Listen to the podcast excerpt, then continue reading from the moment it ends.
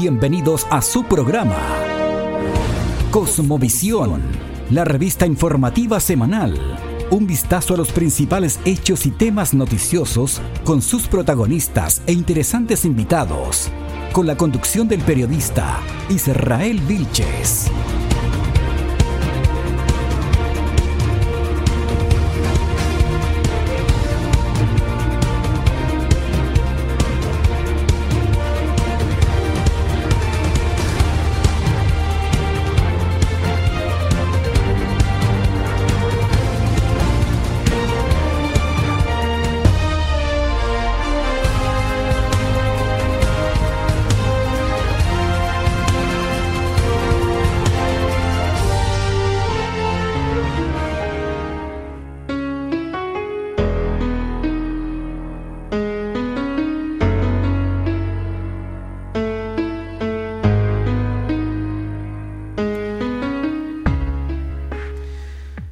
Tardes y bienvenidos nuevamente a Cosmovisión, la revista informativa semanal.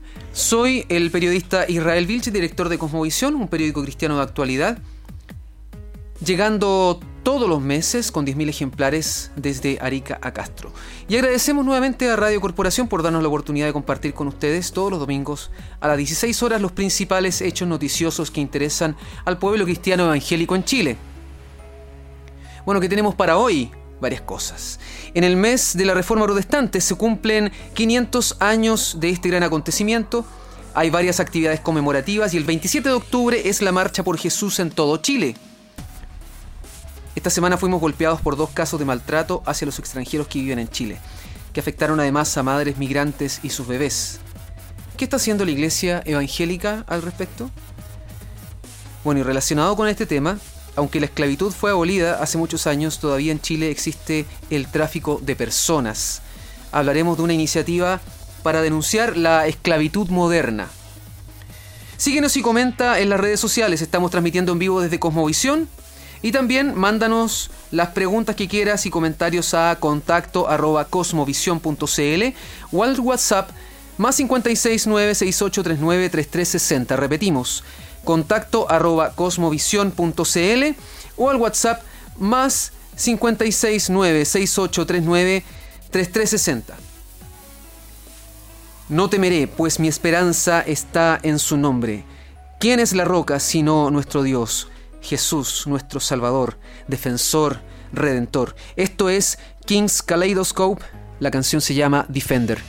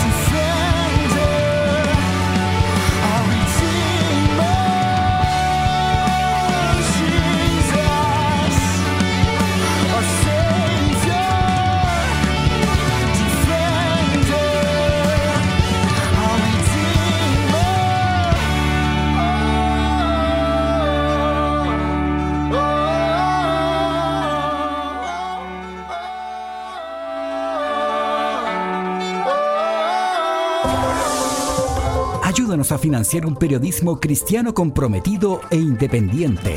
Suscríbase al periódico mensual Cosmovisión.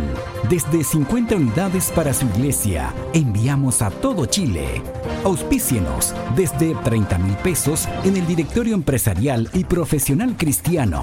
Escríbanos al email contacto arroba cosmovisión.cl.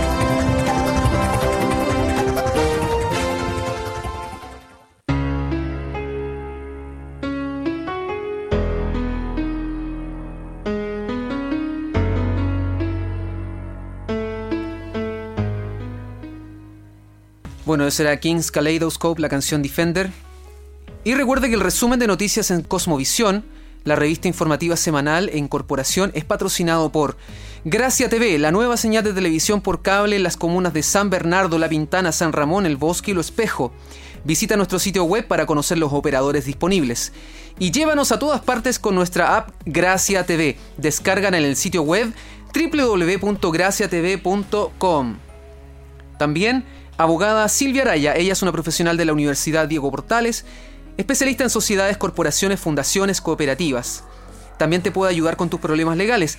Consulta tu caso sin compromiso al más 569 6728 9789. Abogada Silvia Araya, ella es confiable. Y recuerda, ayúdanos tú también a financiar un periodismo cristiano comprometido e independiente. Suscríbete a Cosmovisión desde 50 unidades para tu iglesia enviamos a todo Chile. Escríbenos a contacto. Vamos a revisar entonces ahora las noticias del mundo evangélico esta semana.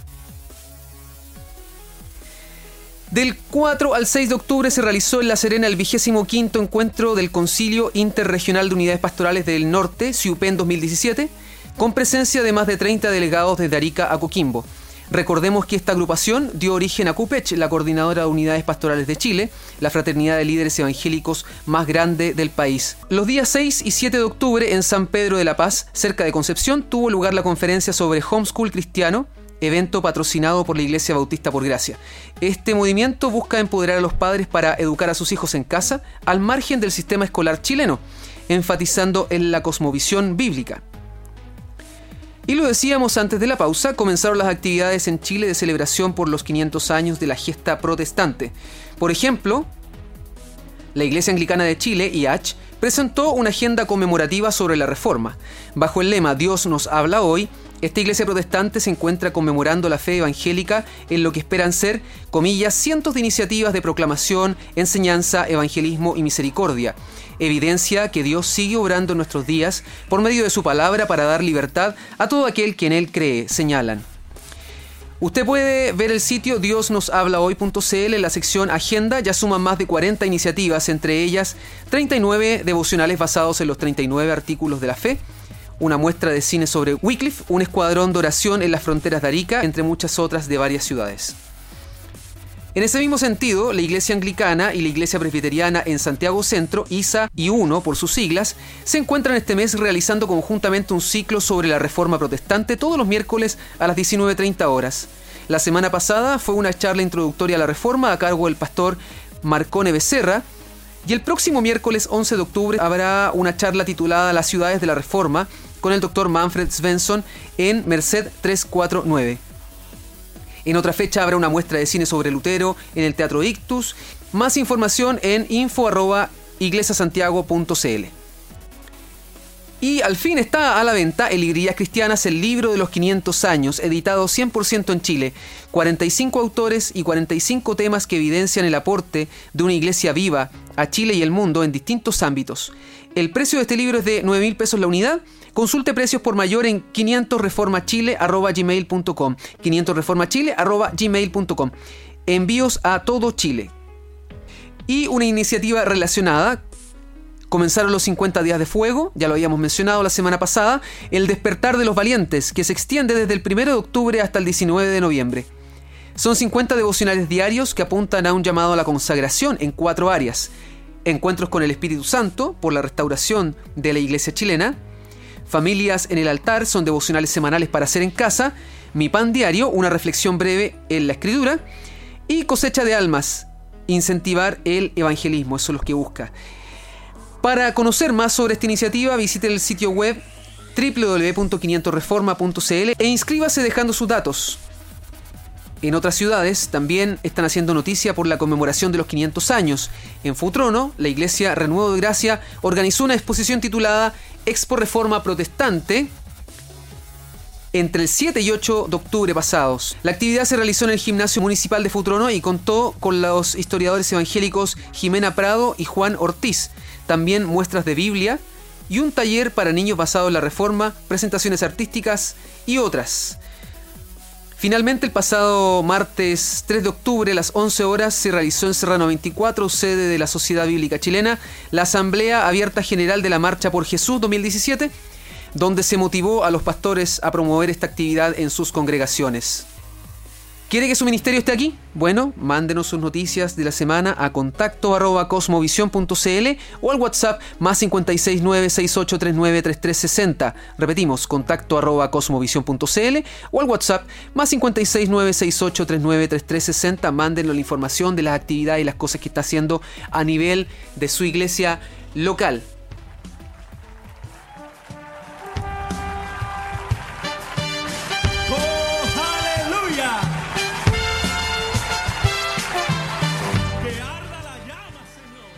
Sin duda la marcha por Jesús será una de las actividades más importantes para conmemorar estos 500 años. Bueno, ¿y de qué se trata esto? Está de aniversario la marcha por Jesús, se cumplen 23 años desde la primera marcha por Jesús en Chile. En 1994 se realizó en las calles de Santiago la primera convocatoria del mundo evangélico a manifestarse públicamente después de un tiempo muy difícil para hacer este tipo de actividades en la calle, que era el gobierno militar, ¿no es cierto? Una actividad convocada mundialmente y que congregó a 75.000 hermanos en la capital ese año, pero en total 10 millones de evangélicos en 178 países. Fue el resultado de esa primera marcha por Jesús en 1994. Los organizadores fueron los pastores Pablo Moena y Juan Carlos Reyes. Luego se sucedieron otras seis marchas realizadas hasta el año 1999. Estos fueron años de lucha por la igualdad religiosa y la ley de culto. Y no fue sino hasta 2014, cuando en un ambiente socialmente muy distinto, pero también adverso a los valores cristianos en Chile, se retomó esta iniciativa. La Marcha por Jesús este año lleva el nombre Chile, Hora y Marcha. Se realizará el viernes 27 de octubre en todas las ciudades del país y tiene como invitado principal, escuche bien, al evangelista Alberto Motesi. Las organizaciones esperan que eh, esta sea una marcha multitudinaria y entregue una fuerte señal a la clase política. Yo estaba revisando acá en el sitio web de 500 años de la Reforma Protestante. Eh, hay una sección donde dice eventos, marchas. Y ahí está por lo menos gran parte de la, de la información de este evento, la Marcha por Jesús 2017 eh, está el artículo que hace un resumen de lo que fue esta iniciativa desde 1994 en adelante, escrita por el organizador, el pastor Juan Carlos Reyes, quien es obispo de la Iglesia Cristo Extrema Adrenalina y presidente de la Marcha por Jesús en Santiago. Esto, el año 2016, eh, se realizaron 22 marchas en todo Chile. En Santiago, solamente en Santiago, 160.000 personas se reunieron. Siempre parten de cuatro columnas, norte, sur, este, oeste. Entiendo que este año nuevamente las columnas van a partir desde los lugares tradicionales. Por ejemplo, el año 94 fue el 25 de junio y se denominó Un día para cambiar el mundo. La segunda marcha fue el 25 de mayo del 95 con el eslogan Juntos por el Evangelio. Yo me acuerdo de estas marchas por Jesús. ¿ah? Estaba chico, no tan chico, pero estaba ahí. Y dice acá que se realizó a nivel internacional en 2.190 ciudades en todo el mundo. La tercera marcha tenía por nombre Un Mundo para Ganar Juntos, el 27 de mayo del 96. Dice que convocó a más de 12 millones de personas en 2.000 ciudades de 170 países del mundo. La cuarta marcha, el 21 de mayo del 97, llevaba el eslogan Uniendo Generaciones. La quinta marcha, 30 de mayo del 98, se realiza la quinta marcha con el eslogan Oración por el sufrimiento de la Iglesia. La sexta marcha, y esta fue la última que se realizó en aquel entonces, en los años 90, el 22 de mayo del 99, se realizó la marcha por Jesús, Oración por las Naciones. Bueno, sin duda que eh, la Marcha por Jesús está marcando historia. Los organizadores dicen que quieren mandar una señal fuerte de, de, la importancia que tiene el mundo evangélico, sobre todo en estos 500 años de la Reforma Protestante. Rechazar de alguna manera, vamos a ver qué es lo que van a decir ahí adelante los organizadores y las personas que hablen, porque quieren rechazar la agenda valórica del gobierno. Bueno, vamos a seguir hablando de la Marcha por Jesús sin duda, y ahora quiero dejarlos con un tema que por supuesto va a gustarle a muchos de ustedes que eh, son fanáticos de los himnos igual que yo. Eh, este es nada menos que el himno Castillo Fuerte es nuestro Dios. Nos pueden despojar de bienes, nombre, hogar, el cuerpo destruir, mas siempre ha de existir de Dios el reino eterno, escribía Martín Lutero en 1529, recluido, según dice la historia, en el castillo de Wartenburg. ¿Qué mejor himno para celebrar la reforma protestante estos 500 años? A Mighty Fortress is Our God, en la versión de Brian Dorksen.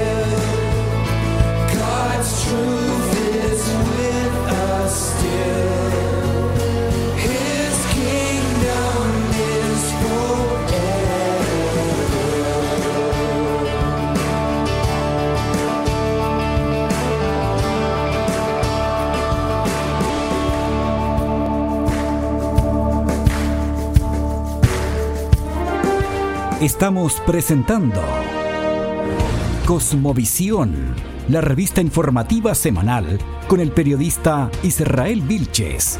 Mándenos su opinión del programa al email contacto arroba cosmovisión.cl o al WhatsApp más 56 9 68 39 33 60 o comente en las redes sociales Cosmovisión.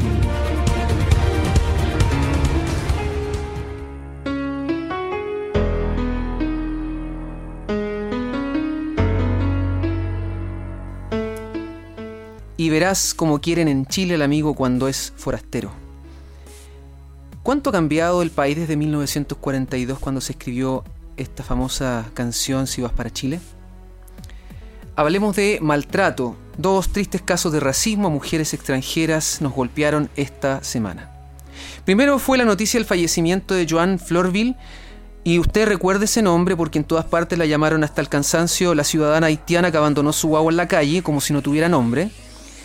Bueno, Florville era madre de una bebé de solo dos meses y en un confuso incidente fue detenida por carabineros luego que funcionarios municipales le acusaran de dejar a su hija en la Oficina de Protección de Derechos la OPD en Lo Prado, con la intención de, comillas, abandonarla. En realidad, según lo que después se supo, habría salido tras un hombre chileno que le robó su bolso y documentación mientras estaba en esa repartición pública. Al ser detenida, Joan Florville no supo explicarse en español a los policías, pues hablaba creolé, el idioma de los haitianos, y según la versión oficial, en su desesperación comenzó a golpearse la cabeza contra las paredes del calabozo en la comisaría. Se está investigando además si fue golpeada en ese recinto. Eso fue una de las cosas que salió en este mes cuando estuvo detenida en la posta central, sedada y con daño hepático antes de morir. En ese tiempo su hija Wildiana quedó recluida en un centro del Sename sin que su padre Wilfred Fidele pudiera tener trato con la niña. Hay que decir que toda esta confusión y tragedia se habría evitado si se hubiera respetado el derecho de una migrante a ser asistida en su propio idioma. Después la noticia de Lina García, una joven colombiana que fue obligada a bajar de un taxi cuando un conductor se dio cuenta que estaba dando a luz camino al hospital. Eran cerca de las 8 a.m. cuando la mujer, con un embarazo de 34 semanas, comenzó a sangrar en su casa, en la comuna de Renca. Luego de esperar por varios minutos que pasara un taxi, abordó junto a su pareja un vehículo modelo Nissan B16 pero el chofer al darse cuenta que la mujer estaba sangrando se negó a prestar el servicio y conminó a la pareja a descender. Fueron los mismos vecinos quienes se dieron cuenta que el bebé nacería en la calle. El padre del prematuro, Jair Gamboa, contó que al salir del vientre el bebé respiraba, pero que producto de las complicaciones falleció. Sin embargo, la policía de investigaciones determinó que la guaguita ya venía muerta, por lo menos dos días según el informe, y se está buscando ahora identificar al taxista que huyó del lugar, sujeto que arriesga cargos por negarse a prestar ayuda. Nuevamente llama la atención la condición racial de los afectados y la precariedad con que los migrantes se relacionan con las redes de apoyo chilenas, en este caso las instituciones de salud, ante una emergencia. Bueno, ¿qué tienen en común estos dos casos? Además del color de piel de sus protagonistas. ¿Es el tipo de cosas que le pasan a un chileno, nos preguntamos? o los migrantes por su condición social y racial están más expuestos. Para conversar al respecto estamos justamente al teléfono con Javiera Valyalo. Ella es enfermera del Sistema Público de Salud. Ella trabajó por un tiempo en Haití con América Solidaria y actualmente es coordinadora del Departamento de Idiomas en el Servicio Evangélico Migrante, SEM, donde además es parte de la directiva. ¿Cómo estás? Bien, bien. Muchas gracias, Israel. Buenas tardes. Javier, em, ya hicimos la introducción de estos dos casos. Me gustaría saber cómo te tocan a ti al escuchar estas noticias, saber de esto.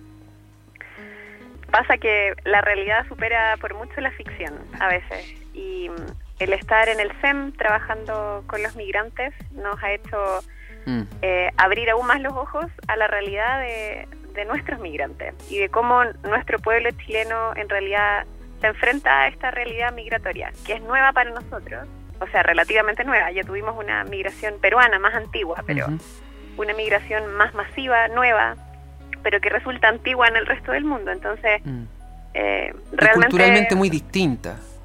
Exacto, estamos viendo mm. personas de otra raza que hablan, hablan otro idioma, eso sí resulta completamente nuevo para nosotros y está dejando al descubierto nuestros micro y macro racismos que mm. teníamos adentro y no sabíamos. Tú publicaste un, un, comentario a propósito de este de este acontecimiento donde pedías perdón, le pedías perdón a, a Florville, a Florville ¿cierto? Eh, y a su familia por, por, por todo lo que pasó. Cuesta entender por qué sucede esto en Chile. Se supone que somos un país donde funcionan tan bien las redes eh, policiales, de salud. En algún sentido a los chilenos no nos pasa esto. ¿eh? ¿Por qué le sucede esto a los migrantes? Eh, pienso que tenemos un... Tenemos que aprender. Tenemos un cierto espíritu como de superioridad ¿Mm? frente a otros pueblos, frente a otras razas, porque tenemos muy mala memoria o mm. somos muy ignorantes respecto a nuestra propia historia, a la historia de nuestros antepasados, a la historia de nuestros propios compatriotas en otros países. Mm. Eh, eso, hemos estado muy encerrados por muchos años en nuestra propia realidad, donde nos gusta la homogeneidad, nos gusta parecernos unos a otros, aspiramos a algunos, algunas culturas o algunas razas que nos quedan algo lejanas y, a través de este instinto entonces estamos haciéndole mucho daño a los que no se parecen a nosotros. Nos da miedo, nos da miedo la diferencia, nos da miedo el, que habla distinto, el que tiene otro color. Nos hemos tragado mentiras de Hollywood. Mm. Eh, tenemos realmente muy mala, muy mala memoria. Y tú hablabas de racismo, derechamente. ¿Hay mucho racismo en Chile? O sea, creo que sí, y creo que ahora se nota más. O sea, ya lo éramos con los peruanos. De hecho, por mucho tiempo ocupábamos el, el, eh, la palabra peruano casi como un como un, insulto. o indio incluso eh, sin pensar en que eh, nuestro país es un país de, de, indígenas digamos que fueron violentados mm. Pero la, la inmigración ahora tiene otra cara tiene una cara negra y tiene una cara que habla otro idioma y eso nos nos tocó nos descolocó nos sacó de nosotros lo, lo peor sacó nuestros más profundos miedos sacó nuestros peores instintos de, superioridad. Nuestro, yo creo que se trata de miedo a la diferencia. Y el miedo lo canalizamos entonces a través de la violencia y no a través de una apertura o eh, de la disposición a conocer, a ayudar o a tener compasión. Es más, el miedo ha, generado violencia en nuestra cultura. Oye, en este caso, hablemos, sigamos hablando del racismo y de cómo esto se podría expresar en el trato que le dan a una persona. ¿Hay, ¿Hay un trato diferente en el caso de Florville por el hecho de su color de piel? Habrán dicho, esta comadre se quiere aprovechar del sistema, no tiene la capacidad de entendernos a nosotros, está haciendo la que no entiende por el hecho de su color de piel. ¿Operan ese, ese tipo de mecanismos que finalmente llevan a que unos funcionarios ¿no cierto, municipales llaman a carabineros y es detenida? Sí, bueno, la verdad es que no deja de sorprender el caso. La mm. confusión es, es, realmente impresionante. Eh, mira, me imagino que hay cierta idea de que las haitianas o las familias haitianas mm. tratan de manera distinta a sus hijos, y eso es cierto. Por ejemplo, en mi experiencia en Haití tuve la posibilidad de, corroborar que, por ejemplo, la disciplina que se aplica eh, a los hijos en una familia o a los alumnos en una escuela es completamente distinta aquí. O sea, allá están culturalmente avalados los golpes, por ejemplo, mm. y es una realidad difícil. Y es una realidad que nos ha tocado enfrentarnos acá en Chile, es ver cómo una madre eh, extranjera, migrante, disciplina a su hijo delante de nosotros, nos resulta realmente chocante. Mm. Pero antes de reaccionar eh, queriendo evitarle la violencia a este niño o, tratando a esta mujer de maltratadora, tenemos que entender de dónde viene esto. Mm. Que hay todo un contexto cultural que no es fácil de, o sea, ni posible probablemente, de cambiar. No vamos a ser nosotros los que lo hagamos o no de esa manera. Y además dicen que, en, estas sociedades eh, más tradicionales el tema del, cuidado de los niños no es algo tan aprensivo como acá. Yo he escuchado que los niños van de una casa a otra, están todo el día en la calle, no están preocupados de que... Eh, que lo van, a, lo van a llevar al niño, que esto y lo otro, eso también lo he escuchado, hay como una, una, mayor como libertad en el relacionamiento de los niños con el resto de la familia y de la comunidad. Entonces probablemente también una de las cosas que se ha hablado en este caso, que ella estaba confiada de que si dejaba a la niña ahí con funcionarios, con un guardia, mientras ella iba a resolver un problema que no se sabe bien cuál era, ella en su mente de otra cultura, ella pensaba que no iba a haber ningún problema, al parecer. Eh, lo que tú mencionas, eh, bueno, es verdad. Yo creo que hay dos factores fundamentales que tienen que ver con cómo se entiende en la cultura haitiana el, el, asunto de los niños. Mm. Uno es que existe un, una idea de comunidad que es muy real. Es decir, los hijos son un poco de todos. Mm. Y si hay un si hay una micro llena, un tap tap que se llama ya, una micro llena y sube una mamá con varios niños, o sea, todos los adultos de ese lugar van a tomar a los niños en brazos. Mm.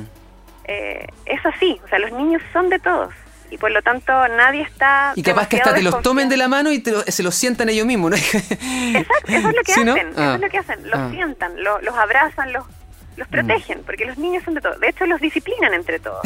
Eso es algo muy comunitario, no es raro. Y lo otro que hay que tener en cuenta es que Haití todavía tiene tasas de mortalidad infantil importantes por enfermedades infecto-contagiosas que nosotros ya, ya no son un problema para nosotros. Mm. Superamos, están erradicadas. Ellos, o sea, se mueren muchos niños en las familias. No es algo súper raro. Mm. Y por lo tanto nos imaginamos, eso lo hablamos varias veces con mis colegas allá, que el sentido de apego es un poco distinto, mm. porque tu hijo está tiene mucho más riesgo de morir eh, y por lo tanto existe esta idea de la muerte que es muy cercana. Por lo tanto, el apego es, es distinto. Javi, bueno, eh, mi iglesia está recibiendo muchos venezolanos, también colombianos, gente de otras razas. Eh, hay iglesias de migrantes completamente, me tocó conocer una de filipinos, una iglesia de haitianos completamente también, hay iglesias de coreanos, que en patronato, qué sé yo, pero también estamos ya recibiendo en las iglesias de los barrios más populares eh, gente de otras nacionalidades que no es el típico migrante que conocíamos antes. ¿Cómo tiene que la iglesia empezar a prepararse para eh, lidiar con esta realidad que es culturalmente distinta y que puede tener ciertos roces, como estamos viendo acá, malos entendidos, confusiones?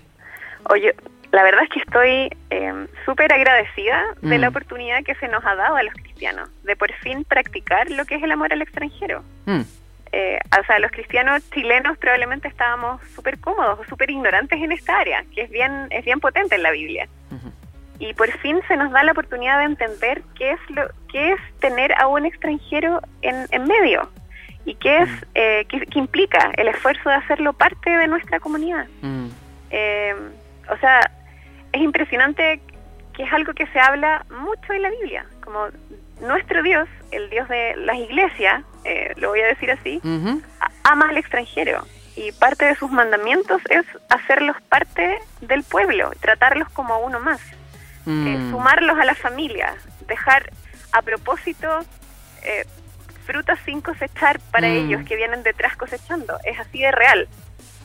y por lo tanto, creo que es una preciosa oportunidad de practicar este amor, que es, mm. que es duro, que es difícil, que es chocante, que es tenso muchas veces, pero al cual estamos llamados y, obligados. Ejercitar mucho la tolerancia por las formas culturales que ellos traen y aprender su idioma de partida, por ejemplo, ¿no? Exactamente, o sea, es un, es un esfuerzo mínimo mm. el, el promover, digamos, instancias o canales de comunicación que les permitan expresarse, que nos permitan entenderlos. Eh, y por lo demás ha sido, por lo menos en el SEM, eh, maravilloso ver cómo Dios también habla creol. Mm. Eh, Dios también habla creol y, actúa de la misma manera o de maneras distintas que no conocíamos en, familias y en personas en otros lugares. Entonces, veo puras cosas positivas, la verdad.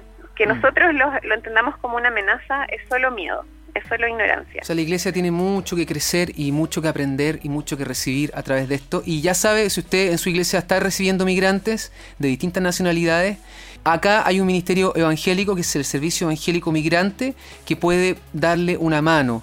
Ya eh, estábamos conversando con Javiera Valyalo. Gracias Javiera por esta mm, oportunidad de conversar. Ella mm, es justamente coordinadora del Departamento de Idioma en el Servicio Evangélico Migrante. Así que te agradecemos por recibir la llamada el día de hoy. Sé que estás con tu familia de, unos días de descanso, así que muchísimas gracias por conectarte a esta hora. No, gracias Israel por la oportunidad, de verdad, muchas gracias. Dije, no se lo voy a decir a nadie, pero no pude guardármelo. No pude dejar de decir lo que el Señor ha hecho por mí. Si hubieras estado ahí cuando Él me salvó, cuando escribió mi nombre en el libro de la vida. Este es un gospel con Angie Prim. Help me.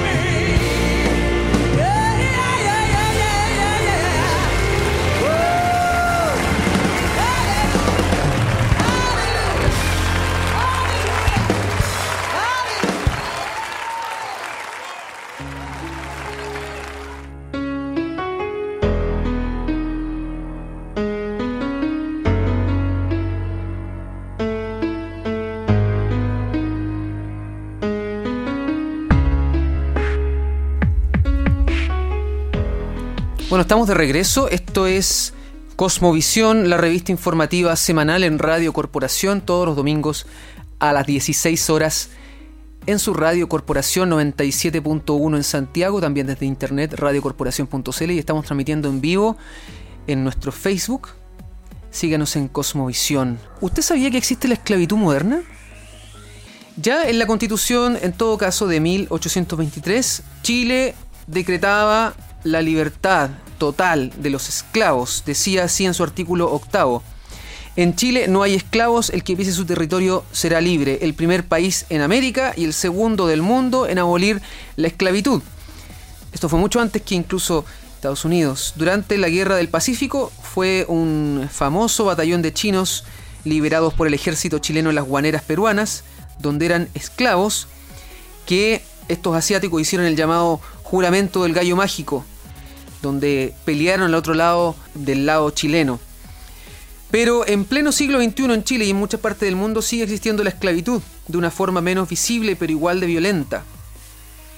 Tráfico de personas, un problema mundial que llegó a Chile. Solo en nuestro país, entre 2011 y 2016, se logró identificar a 206 víctimas de trata de personas, siendo la trata laboral forzada la más frecuente. Según estadísticas del Ministerio del Interior, 58% de los afectados son hombres en nuestro país y en el caso de las mujeres en un 72% corresponde a trata sexual. Las edades fluctúan entre los 14 y 17 años, siendo la mayor cantidad 38% de nacionalidad boliviana. Se trata de personas que ingresan al país muchas veces de forma legal, pero aquí son engañados y forzados a permanecer trabajando para otros de forma irregular. El ingreso ilegal al país hace más vulnerable a los migrantes a este tipo de abusos, aunque también hay chilenos que están siendo víctimas de la trata de personas en nuestro propio país. También los chilenos caen en las redes del tráfico internacional de personas, en su mayoría sin tener intención de participar en algo ilegal, sino simplemente por la promesa de un trabajo o la esperanza de una mejor vida en otra parte del mundo. Cada año, dos millones de niños son explotados en el comercio sexual, otros tantos son forzados a trabajos peligrosos, servicios domésticos o como niños soldados en una guerrilla. Según la Fundación Internacional Walk Free, se estima en 45,8 millones las personas en condición de esclavitud moderna 58% está en países como India, China, Pakistán, Bangladesh y Uzbekistán. Un problema que además de explotar a las personas está conectado con el daño medioambiental. Bajo las condiciones en que ellos trabajan no hay una industria que esté regulada, horarios, ¿no es cierto?, de descanso y por lo tanto está la explotación y sobreexplotación de las personas y del medio ambiente conectada. Bueno, y Francisco Cifuentes es coordinador de Caminando por Libertad, una iniciativa cristiana internacional que justamente nace para levantar el tema del tráfico moderno de personas y que el próximo sábado 14 de octubre realizará una caminata por la libertad. Yo estuve leyendo estadísticas también de, esta organización. Son realmente tremendas las situaciones que se experimentan en relación con el tráfico de personas en el mundo. Los más afectados son efectivamente los niños. Los niños son el botín más preciado de los esclavistas. Esta caminata por la libertad va a ser, como decíamos, el 14 de octubre próximo. Una iniciativa cuyo origen es cristiano. Y me decía Francisco Cifuentes que no son muchas las personas en las iglesias que están interesándose en, salir a caminar. Esto no es una marcha, es una caminata por aquellos que el día de hoy están siendo esclavizados en el mundo. Vamos a ir cerrando. Tenemos un, un tema. Adivine con quién. Nada menos que con Justin Bieber. ¿Usted sabía que Justin Bieber se convirtió, está participando en la iglesia Hillsong de New York? Incluso un tiempo atrás trascendió la noticia que él está no solamente participando activamente en el ministerio, incluso toca algunas veces en la, en la música de la iglesia, sino que está pensando dedicarse 100% al ministerio. De hecho, su última gira, Purpose, fue cancelada por esta razón. Pero bueno, aquí tenemos una muestra más también de que hay una esclavitud más antigua, que es la esclavitud del pecado, y donde nuestro Señor Jesucristo ha hecho estragos en las filas enemigas hace mucho tiempo. Esta canción se llama This is Living de Justin Bieber, esto es vida, y la banda de Hillsong.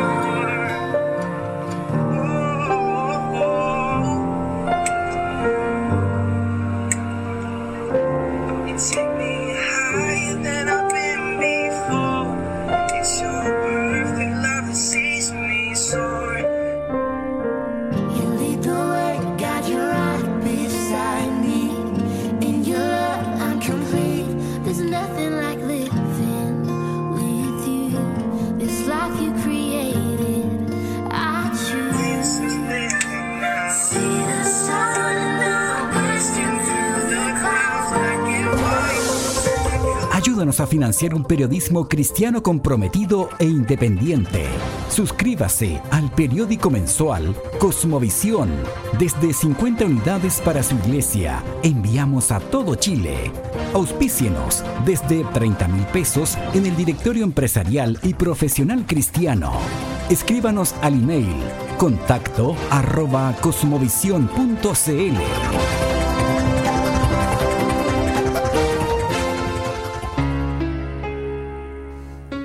Bueno, recuerde que Cosmovisión, la revista informativa semanal en corporación, es patrocinada por Gracia TV, la nueva señal de televisión por cable en las comunas de San Bernardo, La Pintana, San Ramón, El Bosque y Lo Espejo.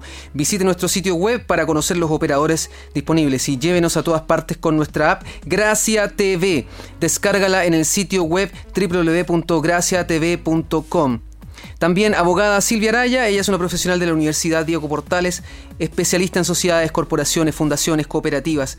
También te puede ayudar con tus problemas legales. Consulta el caso sin compromiso al más 569 6728 9789.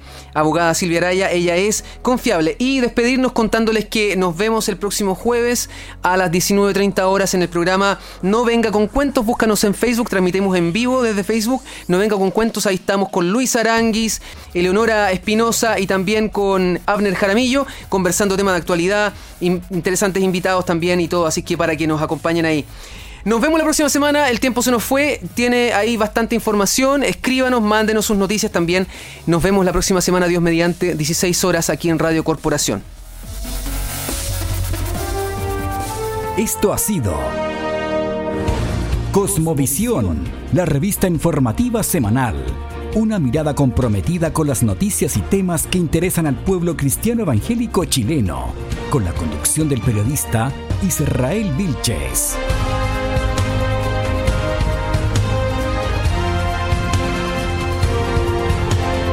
Las opiniones vertidas en este programa son de exclusiva responsabilidad de quien las emite y no representan necesariamente el pensamiento de Radio Corporación.